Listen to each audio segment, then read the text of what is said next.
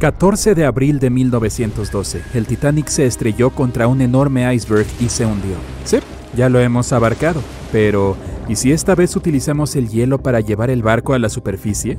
Esto requiere varios miles de metros de malla metálica y un montón de nitrógeno líquido. Nuestro objetivo es meter al Titanic en un enorme bloque de hielo que eleve al barco a la superficie. Para ello hay que rodear el pecio en la red metálica y cubrirlo con nitrógeno líquido.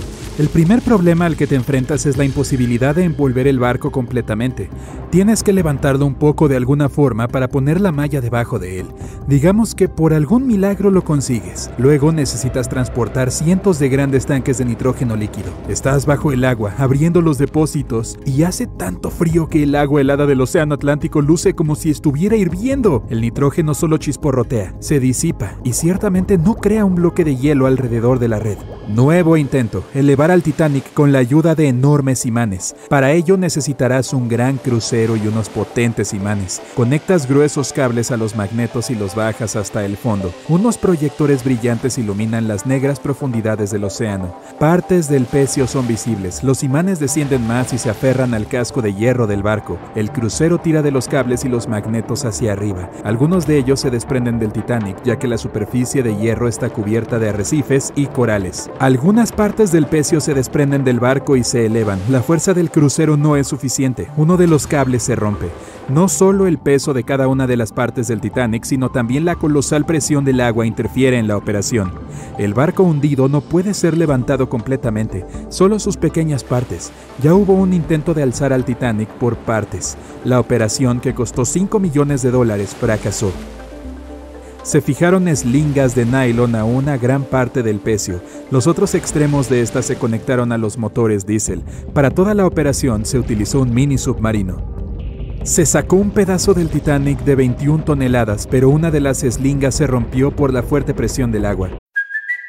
It's Kaylee Cuoco for Priceline. Ready to go to your happy place for a happy price? Well, why didn't you say so? Just download the Priceline app right now and save up to 60% on hotels. So, whether it's Cousin Kevin's Kazoo concert in Kansas City, go Kevin, or Becky's Bachelorette Bash in Bermuda, you never have to miss a trip ever again. So, download the Priceline app today. Your savings are waiting. Go to your happy place for a happy price. Go to your happy price, Priceline. Entonces, uno a uno, los demás cables empezaron a romperse y un enorme trozo cayó al fondo del mar. Para ese momento, todos los participantes en la operación de rescate se habían quedado sin provisiones y estaban muy lejos de la costa más cercana, así que decidieron no hacer un segundo intento. Se escribió un libro y se hizo una película sobre cómo se levantó al Titanic con aire comprimido. En realidad nadie intentó esta operación. Para hacerlo se necesitarían varios cientos de grandes cilindros de aire comprimido. Al principio los instalas dentro del casco del Titanic y esperas a que tiren del barco hacia la superficie. En cuanto se bajan los cilindros bajo el agua, inmediatamente flotan hacia arriba. Esto complica enormemente la operación. Hay que sujetar los botes con cables y tirar de ellos hasta el fondo utilizando un potente submarino, o mejor aún, varios de ellos. Debido a la alta presión, los cilindros podrían estallar. En este caso, la onda expansiva golpearía otros cilindros y provocaría una catástrofe. Demasiado caro e inseguro. El plan más costoso y complejo para elevar al Titanic es probablemente aquel en el que los científicos extraen de alguna manera el hidrógeno y el oxígeno del agua del océano. Luego, estos elementos extraídos deben llenar contenedores especiales. Estos depósitos se fijan al barco, entonces este subiría a la superficie. Aunque se extraiga el oxígeno y el hidrógeno de millones de toneladas de agua, el resto del agua del océano lo sustituirá. Una máquina que sea capaz de ese filtrado debería costar miles de millones de dólares, o se puede conseguir un elemento químico que utilice una reacción en cadena para purificar toda el agua. En este caso, todo el océano mundial se quedará sin el vital oxígeno. Alguien sugirió una vez hacer explotar al Titanic. Necesitarás bajar varias cajas de dinamita al fondo del océano. Estas deben estar completamente selladas para evitar que el explosivo se moje. Luego deberías hacer funcionar varios kilómetros de cable que conduzca una corriente eléctrica hasta ellas. Una vez realizado todo esto, navegas hasta una distancia segura. Ahora vas a pulsar el botón para pasar la corriente por el cable y activar la dinamita. 3, 2, 1. Espera. ¿Por qué haces esto? Aunque funcione, los restos del Titanic quedarán esparcidos en todas direcciones en el fondo del mar. Será imposible elevar el barco del océano. Imagina un enorme gancho que pueda recoger al Titanic y levantarlo del fondo como un pez.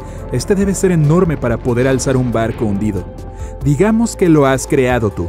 Luego estás en un enorme crucero que navega hasta el lugar del accidente y baja el gancho como un ancla. Cae justo sobre el Titanic, pero no se aferra a él. Se necesita un equipo especial para enganchar un ancla del tamaño de un autobús al Titanic.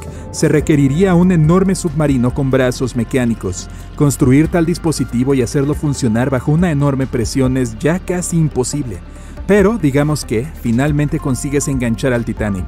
Es entonces cuando te das cuenta de que el crucero no tiene suficiente potencia para llevar el barco que pesa más de 50 toneladas y el ancla que añade unas 10 más. Para completar tu tarea necesitarás algunos cruceros más y unos cuantos millones de dólares extra. Mm, una vez que la cera caliente se enfría, se endurece y flota en la superficie del agua. ¿Y si la llevamos al fondo del océano y la vertemos dentro del Titanic? Esto puede funcionar, dado que la cera no es un material costoso, así que esta se funde, se vierte en tanques resistentes y estos se jalan hasta el fondo con la ayuda de un submarino.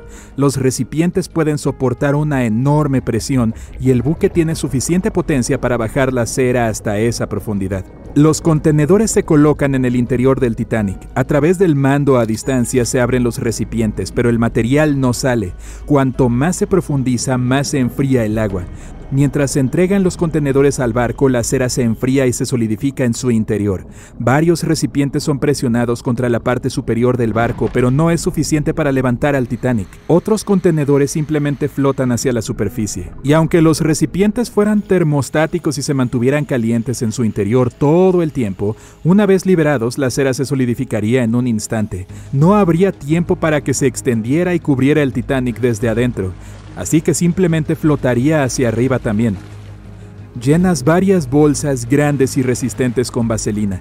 Esta sustancia actúa como la cera en el frío, se vuelve sólida y flota. Quieres poner las bolsas por todo el Titanic y esperar a que la vaselina lo eleve. Se cargan los recipientes en el submarino y se desciende al fondo marino. No se puede llegar a algunas partes del barco debido a los corales adheridos. Decides descargar todas las bolsas en un solo lugar, pero en cuanto sacas la vaselina del submarino, los recipientes se rompen debido a la fuerte presión. Trozos sólidos de vaselina flotan hacia arriba empujados por el agua. Misión fallida. La idea más loca es llenar el Titanic con millones de pelotas de ping pong. Las pequeñas bolas de plástico llenas de aire deberían empujar el barco hacia la superficie, pero en cuanto empiezas a bajarlas al fondo, el plástico se aplana de inmediato y todo el aire de las esferas sale disparado. Puedes entregar las bolas dentro de un submarino, pero cuando las pongas dentro del Titanic, la presión las volverá a aplastar. También puedes crear bolas de material ultra ligero y fuerte y llenarlas de aire. En este caso necesitarás mucho más dinero. En cuanto pongas las esferas dentro del barco, algunas de ellas se colarán inmediatamente por los agujeros del navío.